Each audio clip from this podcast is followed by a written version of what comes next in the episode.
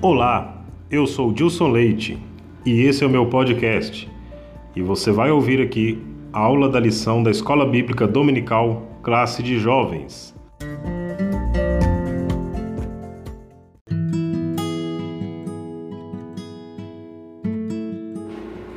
Olá, meus irmãos, a paz do Senhor Jesus, tudo bem com vocês?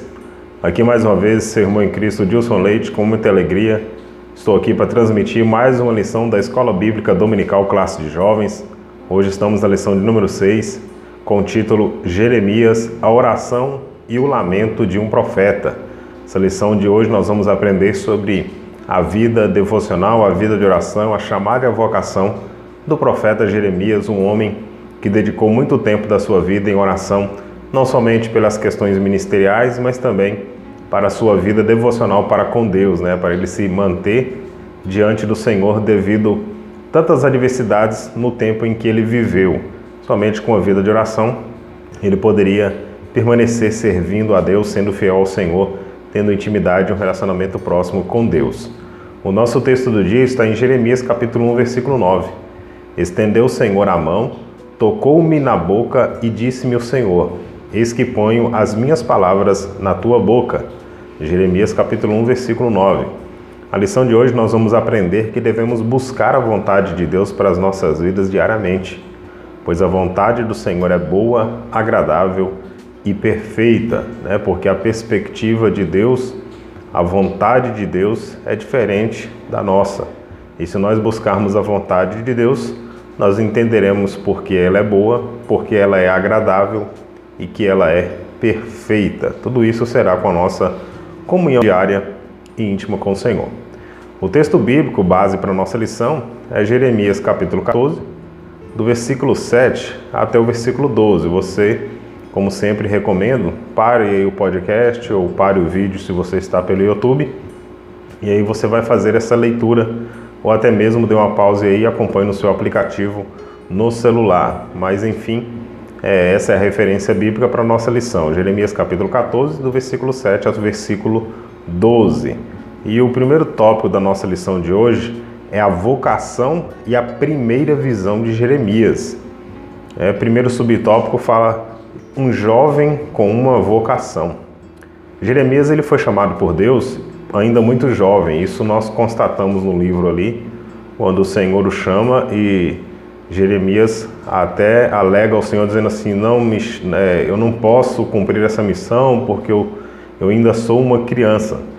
E esse fato é muito interessante, Jeremias dizer que ainda é uma criança, porque provavelmente a idade que Jeremias tinha quando o Senhor o chamou era aproximadamente 25 anos de idade. Então ele se considera muito novo, né? Então quando ele diz que ainda é uma criança, não que ele seja de fato uma criança na idade, mas ele se considera alguém que não tem a capacidade para é, para receber, para aceitar tamanha responsabilidade que Deus estava ali concedendo. Ele se acha incapaz. Né? Ele é chamado diretamente por Deus para ser profeta, para levar uma mensagem sagrada às nações, sem dúvida, era um grande desafio. Né? E o profeta, é, no tempo ali de Israel, né, os profetas eram extremamente respeitados e em algumas ocasiões nem sempre eles tinham essa, esse respeito, mas era um grande desafio, era uma grande chamada. O profeta era aquele que queria ter, transmitir a mensagem, né, ia receber de Deus a mensagem para transmitir para o povo. Então o chamado desse moço é registrado aí no livro de Jeremias, do capítulo 1, do versículo 4 até o versículo 10, você vai ver Deus dialogando com Jeremias com belíssimas e inspiradoras palavras. É, quando nós lemos ali, essas palavras que Deus diz para Jeremias são de grande poder para poder trazer é, convicção de Jeremias da sua missão. Nós temos aqui, vou fazer uma, uma breve menção de alguns contextos do que Deus disse para Jeremias, do capítulo 1, do versículo 4 ao versículo 10. Ele disse: Antes que eu te formasse no ventre, eu te conheci, e antes que saísse da madre, te santifiquei as nações e te dei por profeta. Ou seja, Deus estava dialogando e falando com o profeta, falando com Jeremias, né, que estava chamando ele por profeta, e Deus já havia o escolhido dentro do ventre. Deus já havia o separado antes que você fosse formado do ventre. Deus já o conhecia. Então Deus está manifestando para Jeremias ah, os seus atributos, manifestando para Jeremias o seu poder. Né? Então essas palavras inspiradoras que ele está transmitindo para Jeremias é para que Jeremias tenha confiança no Deus que está lhe chamando.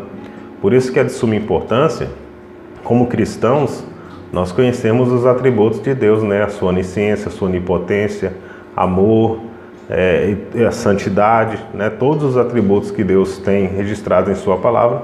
Importantíssimo nós estudarmos, porque isso vai nos trazer cada vez mais convicção daquilo pelo qual nós somos chamados para fazer. Se sabemos, é, conhecemos bem os atributos de Deus, nós vamos exercer um ministério de forma mais eficaz. Eis que põe as minhas palavras na sua boca. Olha, ponho-te neste dia sobre as nações e sobre os reinos para arrancares e para derribares, e para destruir e para arruinares e também para edificares e para plantares. Então Deus diz essas palavras para Jeremias, dando tranquilidade a ele: Eis que ponho as minhas palavras na sua boca. Então ele seria profeta de Deus, ele iria falar de acordo com a inspiração de Deus, o que o Espírito de Deus lhe colocasse nos seus lábios. Então Deus estava o chamando para profeta e ele precisaria dessa mensagem da parte de Deus para ter convicção da sua chamada, para ter convicção da sua missão, para ter convicção da sua vocação em Deus. Então, se você tem sentido, você é um jovem, você é um cristão, você sente que tem um chamado de Deus para fazer determinada obra, você precisa cada dia ter esse relacionamento e conhecer quem é o Deus que você está servindo. Deus está ali falando para ele quem ele é, ele é o Deus que conhece todas as coisas, ele é o Deus que escolhe, que santifica, é o Deus que derriba, é o Deus que levanta. Mas Deus está dizendo para Jeremias que é ele que é responsável por fazer todas as coisas. Né? Então isso traz tranquilidade. Quando nós sabemos que nós devemos unicamente aceitar o chamado e confiar em Deus, que Ele é que vai realizar todas as coisas, porque no fim de tudo a glória será dele. Quando nós falamos na lição passada, na lição de número 5, sobre Neemias, né, quando Neemias vai até Jerusalém para reconstruir, ele ora por quatro meses e depois que ele vai até Jerusalém, hora que as pessoas veem a magnitude da obra realizada em um tempo hábil, melhor dizendo, ele devota a Deus toda a glória e toda a honra. Então ele, ele reconhece que aquela preparação que ele ficou em oração é para que Deus o direcionasse, para que Deus o abençoasse. Quando ele termina a obra, ele poderia dizer: Não, eu, eu, né, eu sou Neemias, eu fiquei quatro meses de oração, eu me dediquei, eu me santifiquei, eu busquei ao Senhor.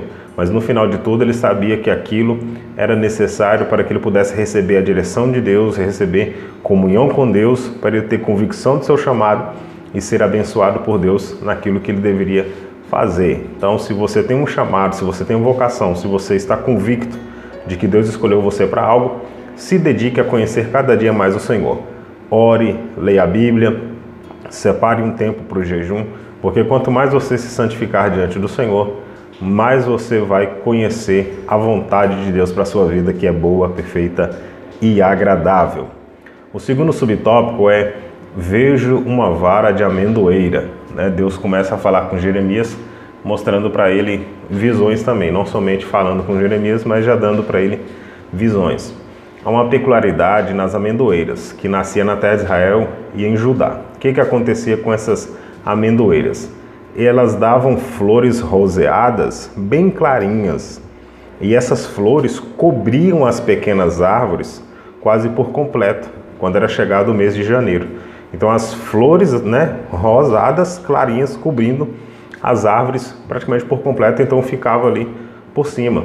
Né? E isso estava sinalizando, quando as flores ficavam dessa forma, cobrindo as outras árvores, os, os pés né, das amendoeiras, isso sinalizava que o final do inverno estava chegando e o início da primavera estava chegando. Então estava findando o inverno iniciando a primavera era uma planta vigilante, né, que significa que um novo ciclo estava começando. Né? O, o hebraico, a tradução de amendoeira, quer dizer shocked, ou seja, vigilante, porque como a flor dela subia por cima e ficava acima das demais, então ela ficava por cima como torre de vigília, né, como vigilante. Então ela estava vigilante não, por cima, não somente por estar por cima, mas porque ela simbolizava significava que estava terminando uma, uma etapa e iniciando outra. Né? Então ele estava anunciando isso. Então por isso ele estava ali.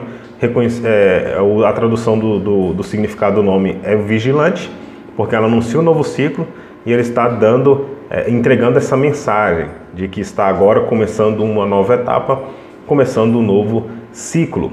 O que significa essa primeira visão da amendoeira? É uma maravilhosa constatação que Deus cumpre a sua palavra, a resposta que Deus dá para Jeremias. Disseste bem, visto uma amendoeira, porque velo sobre a minha palavra para cumprir. No tempo certo, a resposta do Senhor se fará presente. Assim como a amendoeira anuncia a chegada da primavera, as profecias de Jeremias anunciavam a proximidade do juízo do Senhor. Então, por isso que quando Deus mostra para ele a vara de amendoeira, então quando essa amendoeira tem todo esse significado que falei já aqui no, no início do contexto, então Jeremias também ia ser esse vigilante. Ele ia estar vendo, ele ia ser aquele que estaria como atalaia. Ele ia ver, ele ia receber de Deus a anunciação daquilo que iria acontecer e iria transmitir para o povo. Então Deus ia usar Jeremias para anunciar a proximidade do juiz de Deus. E esse foi o seu ministério, que um novo ciclo agora estava chegando, né? Estava se findando um ciclo e o ciclo em que o exílio, em que o cativeiro iria começar. Então a palavra de Deus iria se cumprir. O profeta era apenas aquele que anunciaria o juízo. Já a obra seria realizada pelo Deus Todo-Poderoso. O terceiro subtópico é há um chamado para você. O chamado é algo muito relevante em nossas vidas. Foi através dos seus chamados que grandes personagens da Bíblia entenderam os seus propósitos, né, os propósitos de Deus em suas vidas. Nós temos exemplos como Sansão, em Juízes 13, versículo 5, Isaías, em Isaías 6, versículo 1, Paulo também, em Gálatas capítulo 1, versículo 15, entre outros. Né? Nós vemos aí o exemplo de homens bíblicos que foram chamados por Deus e que encontraram o propósito de Deus para suas vidas. Mas só que não, só, só, não somente esses grandes homens, não são somente eles que são chamados por Deus. Eles foram chamados para obras grandes específicas. Né? E a palavra do Senhor nos diz no Evangelho que cada um é chamado conforme aquilo que for útil. Então, Paulo foi chamado para aquilo que ele era útil para levar a palavra a nações, para levar a outras pessoas. Pedro foi chamado a cuidar da igreja primitiva ali em Jerusalém. Então Deus escolhe cada um conforme é útil e nós precisamos entender o nosso chamado, né? entender em que somos úteis e que possamos assim contribuir. Então existe um chamado de Deus para a sua vida. Você precisa se dedicar, independente se você não é líder, independente se você não é ministro, se você não é não, não canta no grupo de louvor, se você não coopera em nenhuma atividade na igreja, mas existe um chamado de Deus para a sua vida. Ore, busque, se santifique e Deus vai te mostrar que chamado é esse. Nós encontramos aí durante da história, nós falamos dos personagens bíblicos, né, Isaías, Paulo, Sansão e outros. Existem também aqueles homens da história que nós estudamos aí, os heróis da fé, né, do livro Heróis da Fé de Orlando Boyer nós temos exemplos de homens como Lutero, como Charles Finney, como John Wesley, como Moody, como Daniel Berg, Gunnar né, e tantos outros homens de Deus que dedicaram suas vidas de forma intensa a uma causa e tudo começou com um chamado. Né. Então, quando nós encontramos é, a chamada de Deus para as nossas vidas, nós começamos a dedicar as nossas vidas de forma intensa em prol dessa causa. Então, nós encontramos o nosso propósito. Né? O pastor Douglas Gonçalves do Dizoscopo tem uma mensagem muito interessante sobre isso, sobre identidade, sobre propósito, onde ele diz que existe dois dias importantes na nossa vida. O primeiro dia é o dia que nascemos e o segundo dia é o dia que descobrimos por que nascemos. Então nós precisamos identificar qual é o propósito, por que nós nascemos, por que estamos aqui, por que você está me ouvindo nesse podcast. Porque você está ouvindo isso procurando aprender da Bíblia, procurando aprender da palavra de Deus. Então existe um propósito. Existe algo de Deus preparado para a sua vida. Existe algo de Deus aguardando você para que você vá lá e faça. É você que vai fazer, não é eu, não é outra pessoa. Existe algo que Deus reservou para a sua vida. Isso é chamado, isso é propósito, isso é vocação de Deus para a sua vida. Quando nós encontramos o chamado, só existe uma coisa a fazer para que nós tenhamos paz no coração, porque quando nós temos chamado de Deus, nós vamos encontrar satisfação, nós vamos encontrar prazer. Né? No episódio da mulher samaritana, quando os discípulos vão levar comida para Jesus e ele, ele diz que não tem fome, os discípulos pensam que Jesus já havia se alimentado. E aí Jesus, eles não entendendo o que Jesus havia dito, Jesus esclarece a eles dizendo assim: a minha, é, o meu alimento é fazer a vontade do meu Pai. Então Jesus estava dizendo: a minha satisfação, o que me dá prazer, o que me traz alegria, é fazer a vontade de Deus, é cumprir o meu chamado. Então, se você encontrou o seu chamado, você vai encontrar prazer e satisfação naquilo que você tem. Isso é até uma dica para que você saiba provavelmente aquilo que Deus chamou você. O que você faz no reino de Deus que você sente satisfação, que você sente prazer, que você sente alegria, assim como Jesus disse, é o meu alimento, você se sente mais forte quando você faz aquilo, quando você se dedica em determinada obra, em determinado trabalho. Então isso é um indício de um chamado de Deus para a sua vida. Comprometa-se com a vontade de Deus e permita ser uma bênção onde você for. O Pai amado nos chama e coloca em nossas mãos uma grande obra a ser feita. Vamos ao tópico 2, a rebelião do povo e a invasão estrangeira anunciada. O primeiro subtópico é um povo rebelde. Se nós estudarmos ali no, no livro de Êxodo, nós vemos o povo que sai do Egito, o povo murmurando no deserto. O povo de Israel sempre foi esse povo rebelde, esse povo de dura serviço, como o próprio Deus revela né, através dos profetas, através do Antigo Testamento. E, inclusive no Novo Testamento, eles não aceitaram Jesus, veio para os seus, mas os seus não receberam. Né? Deus sempre buscou derramar bênçãos sobre eles, Deus sempre reconciliando através de profetas, enviando profetas para exortar o povo ao arrependimento. Deus esperava deles fidelidade, porque Deus queria relacionamento com eles. Né? Deus não tirou eles da terra do Egito simplesmente para eles ter conforto lá e tudo bem, Deus somente chegar e dar eles terra, dar eles pão, dar eles água, dar eles rio. Eles, Deus queria relacionamento com eles.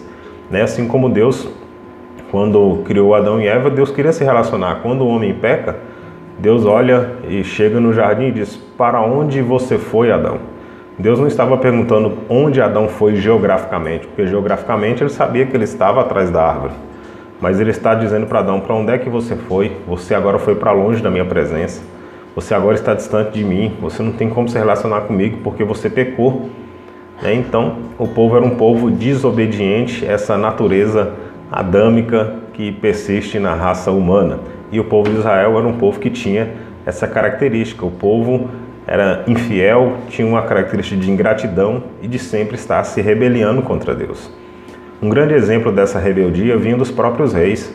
Quando nós vemos aí o caso de Jeoaquim, faço a recomendação que você leia Jeremias capítulo 25, do versículo 1 até o versículo de número 14, é, quando Nabucodonosor já tinha iniciado a sua campanha de dominação, Jeremias ele profetizou, condenando os atos praticados pelo povo de Israel e pregou arrependimento, embora o juízo se mostrasse iminente. Né? Ele sabia que Deus provavelmente ia executar o juízo porque o povo não se mostrava, né, não se mostrava no desejo de arrepender, eles estavam irredutíveis.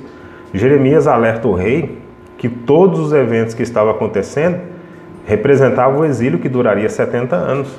Então Deus usa Jeremias para alertar eles. É por isso que nós falamos que no início da lição que Jeremias precisava de uma vida de oração para suportar todas as adversidades. Imagina Jeremias sendo sendo o profeta de Deus anunciando tudo isso, passando por todas essas circunstâncias, vendo tudo isso acontecer e vendo tudo aquilo que ele profetizou, que ele profetiza o cativeiro né, que ele profetiza o juízo de Deus, ele vê o juízo acontecendo, ele vê o povo sendo levado cativo, ele vê a destruição chegando sobre a sua terra natal, sobre o seu país, sobre a sua nação, sobre o povo que ele orou, que ele intercedeu, que ele clamou. Então ele precisava de uma intimidade com Deus para resistir também psicologicamente, emocionalmente, no meio de tantas adversidades, porque por mais que ele orava e profetizava, ele sabia que o juízo de Deus era iminente, porque Deus estava mostrando para ele.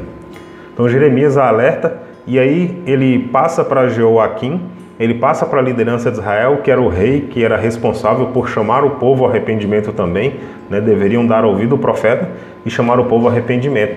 Só que essas palavras foram escritas, entregou-se para o rei, em vez de Joaquim buscar o perdão e o arrependimento, ele simplesmente destruiu todo o registro da profecia de Jeremias.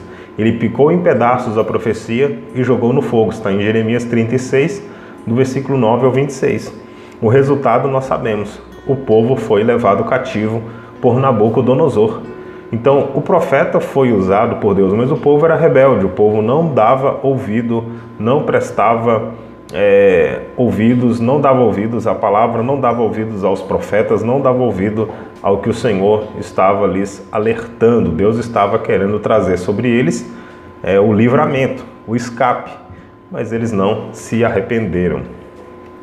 O povo era rebelde porque os seus líderes eram rebeldes. Como nós vamos esperar fidelidade da nação se os reis estavam afastados tanto dos caminhos de Deus? Quando nós lemos o livro de Juízes, eu costumo dizer que às vezes dá uma agonia de ler é, a parte final ali do livro de Juízes. Porque depois que Josué morre, é, a, a liderança está com os juízes, antes de entrar no. depois de Samuel, que começa os reis. Então nós temos ali os juízes e você lê, e este juiz fez o que era reto aos olhos do Senhor, e aí o povo ficou fiel ao Senhor, e aí depois ele morre e vem outro que não era fiel ao Senhor, e o povo desobedecia, e aí ficava anos o povo era levado cativo, e aí depois vinha outro e tirava o povo do cativeiro, né? É, eram os libertadores, né? E aí Gideão, vinha outros, Jefté, e aí era esse período de oscilação, né? O povo não tinha constância. E aqui nesse período a liderança estava rebelando-se contra o Senhor. Né? Nós temos também, já falamos em outras lições sobre Jeremias, ele indo profetizar contra Acabe, contra Jezabel. Né? Também que Acabe fez, a Bíblia diz que Acabe fez o que era mal muito mais do que os outros reis que foram maus, que fizeram coisas ruins diante dos olhos do Senhor. Então, nesse contexto, o povo era rebelde porque os seus líderes eram rebeldes. Os líderes eram responsáveis para pregoar a, a conversão e o retorno à comunhão ao Senhor. Então é a liderança queria influenciar o povo. Então a consequência desse afastamento se concretizou nos tempos de Jeremias, que foi um profeta menosprezado, que é o subtópico de número 2, o profeta menosprezado. Jeremias tinha um chamado especial, que era as mensagens que Deus lhe dera, era tanto de destruição quanto de edificação. Só que primeiro ele teve que, que presenciar né, essa destruição e profetizou também a, a, a restauração, a reedificação de Israel e de Jerusalém. Tudo dependeria de como as pessoas como as pessoas receberiam as suas profecias, né? Os corações das pessoas tinham que estar abertos para receber e buscar o arrependimento. O profeta ele anunciava a necessidade de arrependimento e conversão constantemente apontava os graves pecados cometidos pelo povo, mas era hostilizado e desprezado. Se hoje nós vermos qual, quais os, os pregadores que às vezes mais fazem sucesso, sucesso eu digo assim, que as pessoas gostam de mandar vídeo, que as pessoas gostam de colocar no status, no stories, né, de, de, de pegar em outras redes sociais aí, são pregações de, de, de pessoas que, que é, falam somente de amor, falam somente de bênçãos, mas dificilmente você vai ver pessoas compartilhando constantemente, viralizando mensagens de pregadores e de pastores que pregam sobre arrependimento e conversão, de regeneração, porque essa mensagem, infelizmente, ainda hoje é uma mensagem desprezada, mas naquele tempo de Jeremias era muito mais desprezado, porque o povo estava com o coração rebelde e ele trazia uma mensagem de juízo. Então o povo estava em pecado. O juízo de Deus iria, sobre, iria vir sobre eles. E Jeremias falava: vocês precisam de arrependimento. E hoje, muitas vezes, quantas pessoas precisam de arrependimento? E muitas pessoas vão lá pregar e dizer assim: ó, Deus quer te abençoar, Deus quer abençoar a sua vida. E a pessoa está lá precisando de arrependimento. Então nós não podemos omitir essa mensagem de arrependimento. Quando João Batista começou pregando, é, iniciando, inaugurando ali o Novo Testamento, ele vem pregando sobre arrependimento. Quando Jesus começa a pregar, ele começa a pregar sobre arrependimento. O grande problema do povo de Israel não era a opressão romana quando Jesus começa a pregar. Ele começa a pregar sobre arrependimento e perdão dos pecados, porque o pecado é aquele que traz todas as consequências negativas na nossa vida. Então, quantas pessoas fazem campanhas de, de quebra de maldição, é, campanha de libertação disso e daquilo. O que nos liberta de fato é a verdade, é o Evangelho, é conhecer que nós somos pecadores e que Jesus morreu para nos dar perdão. Então, quando nós nos arrependemos, toda maldição é quebrada, tudo é desfeito. E era essa mensagem que Jeremias estava transmitindo. O povo estava em pecado e o cativeiro seria real se eles não se arrependessem. Mas como eles estavam menosprezando essa mensagem, eles só queriam ouvir mensagem de bênçãos, né? Tinha os profetas concorrentes de Jeremias que pregavam mensagens açucaradas, né, que é, eram agradáveis às pessoas. As mensagens de Jeremias eram mais amargas, né, eles sentiam um amargor ao ouvir Jeremias, mas ele era desprezado, porém ele falava aquilo que Deus queria que ele falasse, ele falava a verdade da palavra do Senhor. Restou para Jeremias a profunda dor de ver a sentença ser cumprida, o que nós já falamos, né? ele contemplou, ele viveu para assistir a destruição que se seguira levada a termo pelos exércitos babilônicos. Iniciava-se ali os tristes anos do exílio de Judá na Babilônia. Então restava ao profeta agora, que era um profeta menosprezado, o choro e o lamento. Né? Então por isso falamos, ele precisava ter uma vida de oração, que agora nesse momento de choro, de luto, de lamento, de sofrimento, ele precisaria do apoio e da força do Senhor em sua vida. A vida do profeta Jeremias sendo marcada por muita dor e muito sofrimento, era um homem profundamente comprometido com Deus e por isso ele, ele resistiu a todo esse momento de dor e de sofrimento. Em um momento de profunda agonia, nós temos aí Jeremias capítulo 15, versículo 10, ele chega a dizer, ai de mim, minha mãe, porque me deste a luz. Né, para retratar um pouco da angústia e do sofrimento que Jeremias passou, começou até mesmo a maldizer o nascimento, o seu dia de nascimento. Grande é o preço a ser pago, mas vale a pena dizer sim ao chamado e cumprir a missão dada pelo nosso amado Deus. O terceiro subtópico é Deus usa quem Ele quer. O povo de Judá, eles acreditavam que nada poderia acontecer com eles, né? O, o engano deles foi esse. Eles pensavam que simplesmente pelo fato deles serem é, judeus, pelo fato de eles serem descendência de Abraão, pelo fato deles morarem em Jerusalém, a cidade santa, né, que nenhum, nenhum juízo poderia vir de, de nações pagãs, que nenhuma nação pagã poderia entrar e destruir, porque eles eram povo de Deus. Mas eles estavam vivendo somente com essa consciência de se Deus havia os escolhido, eles não tinham nenhuma responsabilidade, não. Nós temos um relacionamento condicional com Deus. Né, nós vemos isso em toda a Bíblia. Chegai-vos a Deus e Ele se chegará a vós. Clama a mim e eu responder-te-ei. Então existe para o relacionamento existe uma condição. Nós temos que nos dispor e o povo não estava disposto a buscar a Deus. Eles achavam que só pelo fato deles estarem naquele lugar, né, eles estavam achando, eles estavam sendo místicos, né? Porque nós somos de Jerusalém, porque nós somos judeus, esses pagãos, né, eles não estavam olhando para si próprio e vendo a necessidade deles de pecado. Eles estavam, mesmo estando em pecado, achando-se é, protegidos por Deus simplesmente pelo fato deles serem judeus e serem um povo escolhido. Só que, porém, o juízo veio né, pela mão dos babilônicos.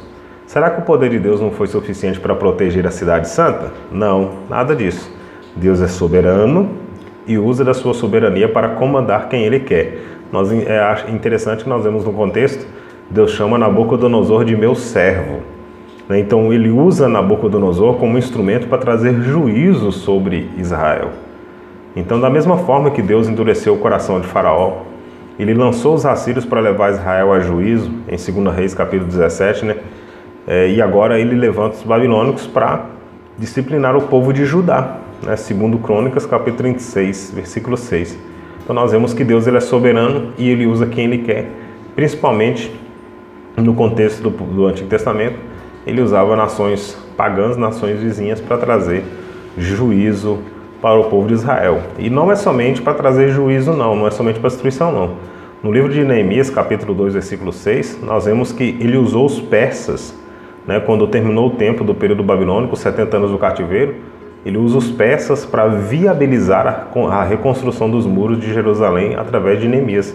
Né, quando o rei envia Neemias, o imperador envia Neemias, ele autoriza Neemias, ele coloca Neemias como governador e ele ainda provê condições financeiras, impostos, recursos, materiais.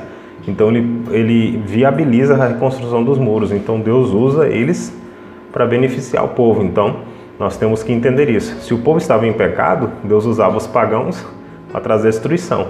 Mas se o povo vivesse em santidade, Deus iria usar os pagãos para que eles fossem abençoados. É o terceiro tópico da nossa lição é Jeremias em vão intercede pelo povo, né? O contexto de Jeremias capítulo 14 aqui. Primeiro subtópico é o profeta intercede pelo povo. O Jeremias mais uma vez intercedeu pelo povo, né? Era chegada a época de uma grande calamidade e o juiz estava próximo. Mas Jeremias intercedeu, mas a intercessão por quem não se arrepende gera pouco efeito. Então nós podemos orar, nós podemos interceder, isso é o nosso dever. Né? Paulo escrevendo a Timóteo, na primeira carta, no capítulo 2, ele diz que nós devemos interceder pelas autoridades, pelos reis, orar por todos os homens, para que todos cheguem ao conhecimento da verdade. Mas não são todos que vão chegar, mas nós temos que orar por todos.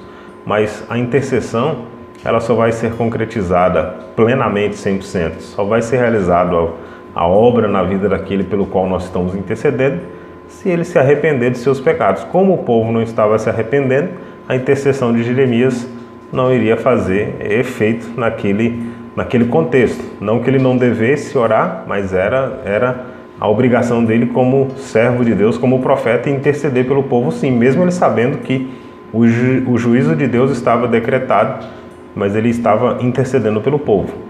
Além do mal que se aproximava, uma grande seca né, assolava e isso já era também juízo de Deus. Porque eles rejeitaram o Deus que era a fonte da água viva, agora também eles estavam sem água natural. Né? Então isso são mostras que Deus dava para eles que sem Deus eles iriam passar por muitos, muito mais necessidades. Né? Nós vemos o oposto que quando o povo estava no deserto, Deus fazia água brotar da rocha. E aqui agora eles estão sem água, porque Deus é, foi rejeitado por eles, então agora eles estão também sem o, o suprimento natural da vida, que é a água. Então Deus está mostrando, trazendo juízo sobre eles, mostrando que eles de, devem depender exclusivamente do Senhor. Os poços secaram, os céus não enviaram mais chuva, as plantações começaram a secar, não tiveram mais mantimento. Fome e sede desafiaram aqueles que escarneceram de Deus e ofenderam sua santidade. Deus esperava do povo arrependimento e desejo de buscar santidade. Mas o que, que o povo fez? Ele apenas expôs o desespero pelos confortos que já não encontravam mais. Então eles não buscavam arrependimento, eles estavam apenas se manifestando por desespero porque eles não tinham mais água, não tinham mais o que comer, não tinham mais aquele conforto que eles tinham na terra que emana leite e mel. Então as maldades do povo de Judá estavam testificando contra eles. Era chegado o tempo, a amendoeira floresceu.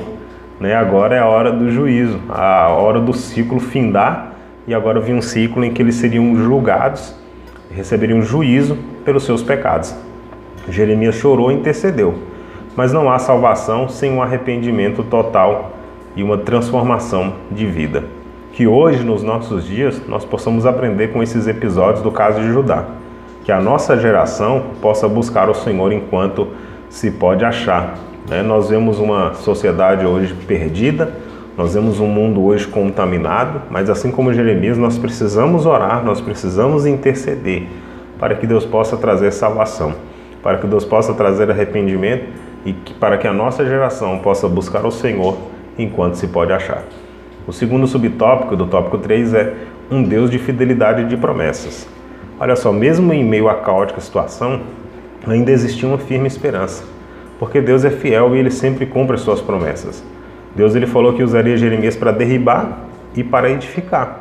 Então Jeremias proclamara uma esperança futura para o povo de Israel, um tempo de vitória. Né? No ano passado, no terceiro trimestre, nós estudamos sobre a reconstrução de Jerusalém.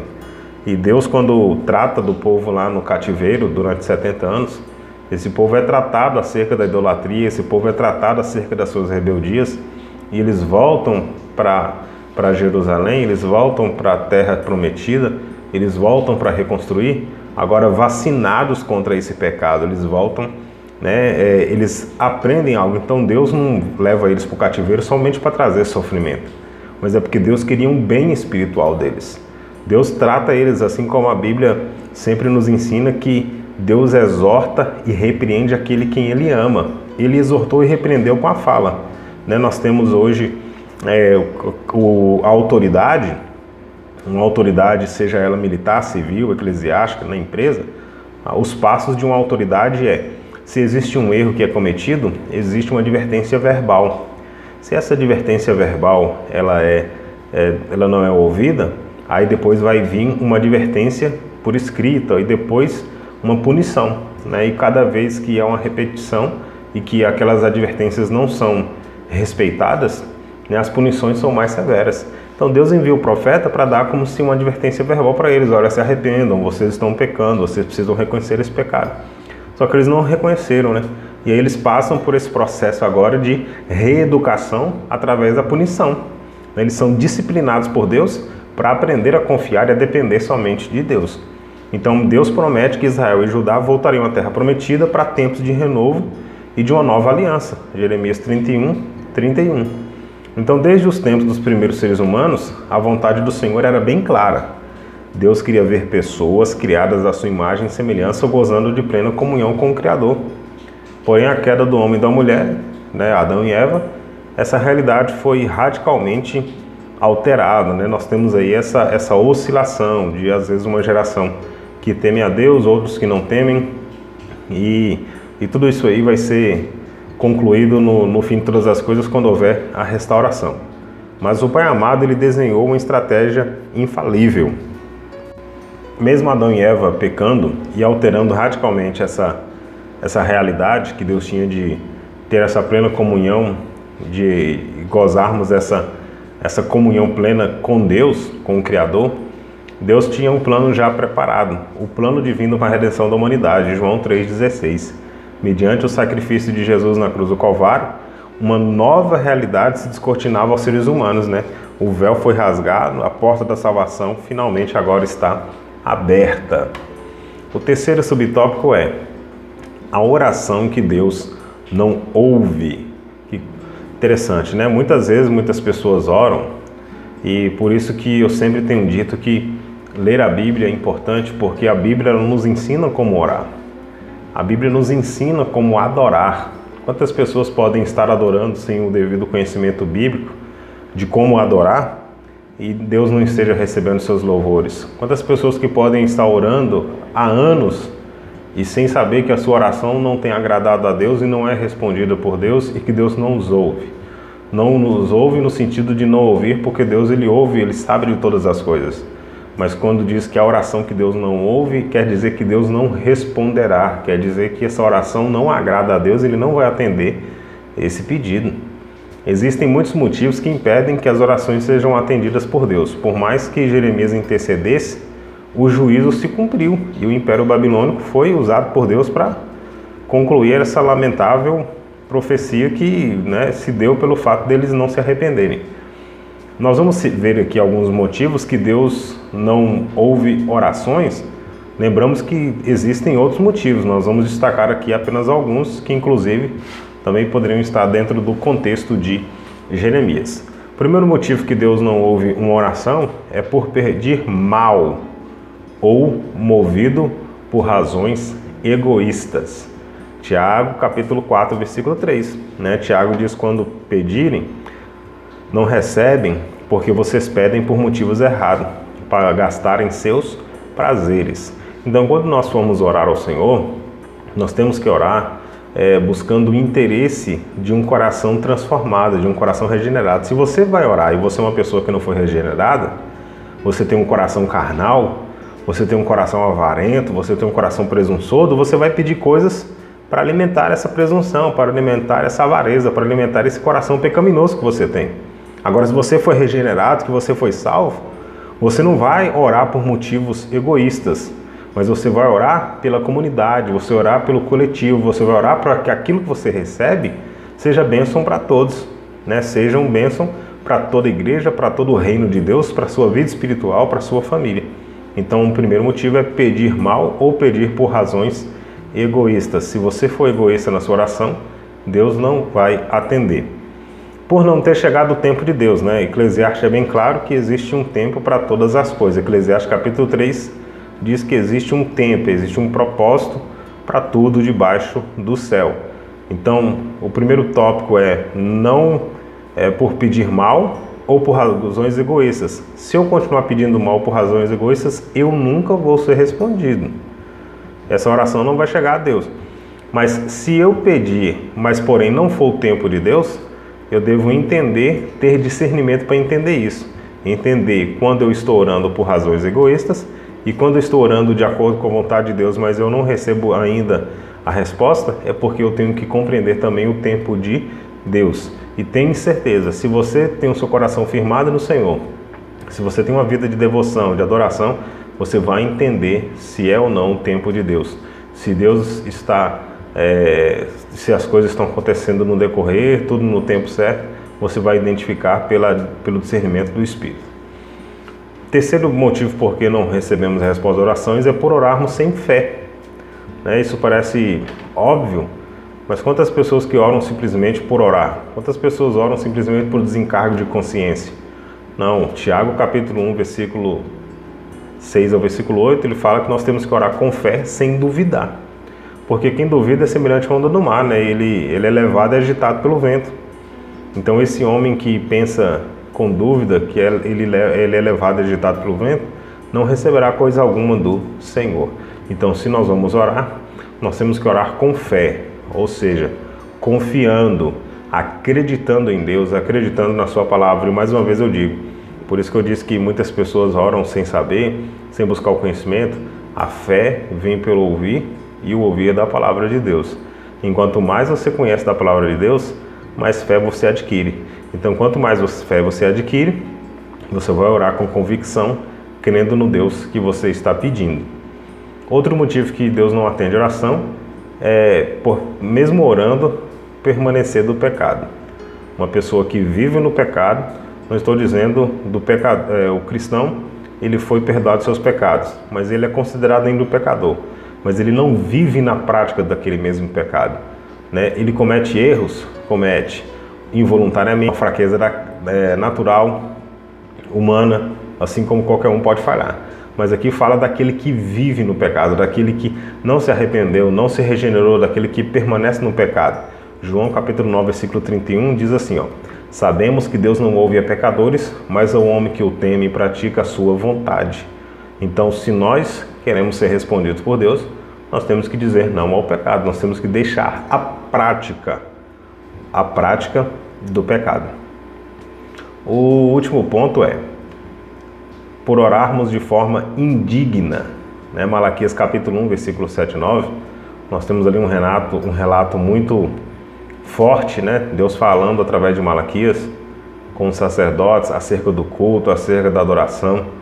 Né? E aqui no capítulo, no versículo 9, né, do capítulo 1 de Malaquias, e agora, sacerdotes, tentem apaziguar a Deus para que tenha compaixão de nós. Será que esse tipo de oferta ele os atenderá? Pergunta o Senhor dos Exércitos. Então, eles estavam apresentando sacrifícios indignos. Né? A forma deles receberem resposta, receberem o perdão de Deus era através dos sacrifícios que o sacerdote apresentava.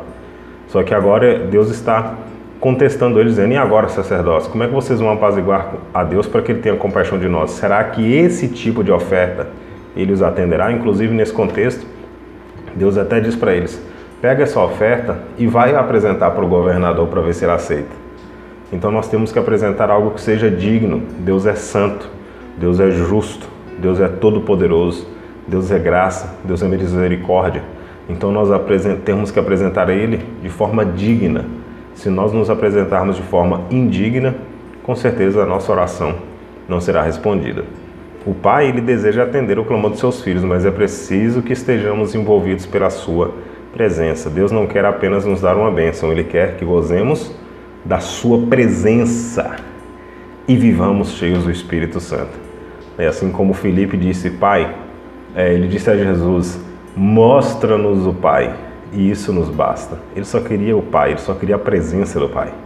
Assim como nos dias de Moisés, a presença de Deus continua sendo infinitamente melhor que todas as bênçãos que Ele pode nos conceder.